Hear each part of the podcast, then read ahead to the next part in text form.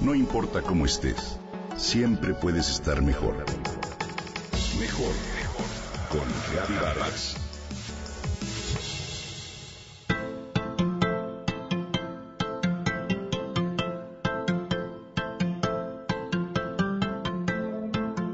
Mucho hemos escuchado sobre la gran pérdida de abejas y otros polinizadores que está ocurriendo en el mundo y las graves consecuencias que esto puede tener para la humanidad.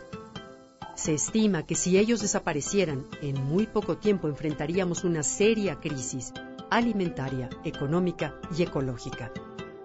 Sin embargo, los ciudadanos comunes vemos la solución a este problema lejos de nosotros y en las manos de las autoridades, los campesinos o quizá los apicultores. No tenemos presente que también podemos contribuir a revertirlo.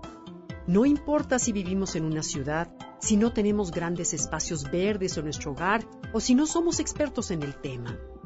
Basta con nuestro interés y voluntad para realizar algunas de las siguientes acciones que parecen pequeñas, pero que en conjunto pueden ser muy relevantes. Si alguna abeja vuela a tu alrededor, no la molestes. Trata de identificar si hay algo que la traiga, porque cuando termine de explorar, solita se alejará. En caso de que algún enjambre se congregue cerca de tu casa, no te asustes. Las abejas en enjambre suelen ser tranquilas y representar poco peligro. Solo se vuelven agresivas si las perturbas. Déjalas tranquilas porque es muy probable que pronto emprendan nuevamente su vuelo. Tampoco destruyas los nidos o capullos de insectos que encuentres ocultos. Pueden ser de algún polinizador que esté en hibernación o pasando por su proceso de metamorfosis. Si tienes algún lugar en casa o cerca de ella donde puedan crecer las plantas, que quizás sea un jardín, un espacio para colocar macetas o un área verde pública, siembra o solicita que siembren especies que produzcan néctar y polen. La lavanda, las rosas y los geranios son muy buenas opciones. También las hierbas olorosas como la menta, el romero, la albahaca o el tomillo. Las mejores son las plantas nativas de tu localidad que tengan distintos tamaños, produzcan flores de varios colores y formas y que no requieran de grandes cuidados ni mucha agua. Conviene plantar una diversidad de especies vegetales para tener flores todo el año, ya que los polinizadores pueden estar activos en todas las temporadas, pero especialmente en la primavera cuando las abejas reina inician nuevas colonias. En los jardines y parques conviene sustituir una pequeña área de pasto por vegetación natural.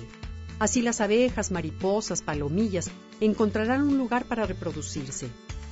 En ese espacio puedes colocar una olla de barro o una caja de madera donde las abejas puedan construir su colmena y un pequeño recipiente con piedras que les sirva como fuente de agua. Cuando vayas a aplicar algún insecticida, piensa si realmente es necesario. Mejor prefiere usar extractos de plantas. Para ello puedes consultar a un especialista. Ahora que si te gusta la miel, procura comprar la que se produce en tu localidad o en el país. De esta forma, apoyarás a los apicultores para que sigan cuidando a las abejas. Y por último, investiga más sobre esos extraordinarios insectos y comparte el conocimiento con tus hijos, con tu familia. Puedes incluso organizar una visita a una granja apícola en donde todos aprendan un poco. Así, estos ejemplos nos muestran que todos podemos sumarnos para hacer la diferencia y lograr que este planeta siga siendo un lugar propicio para todas las especies.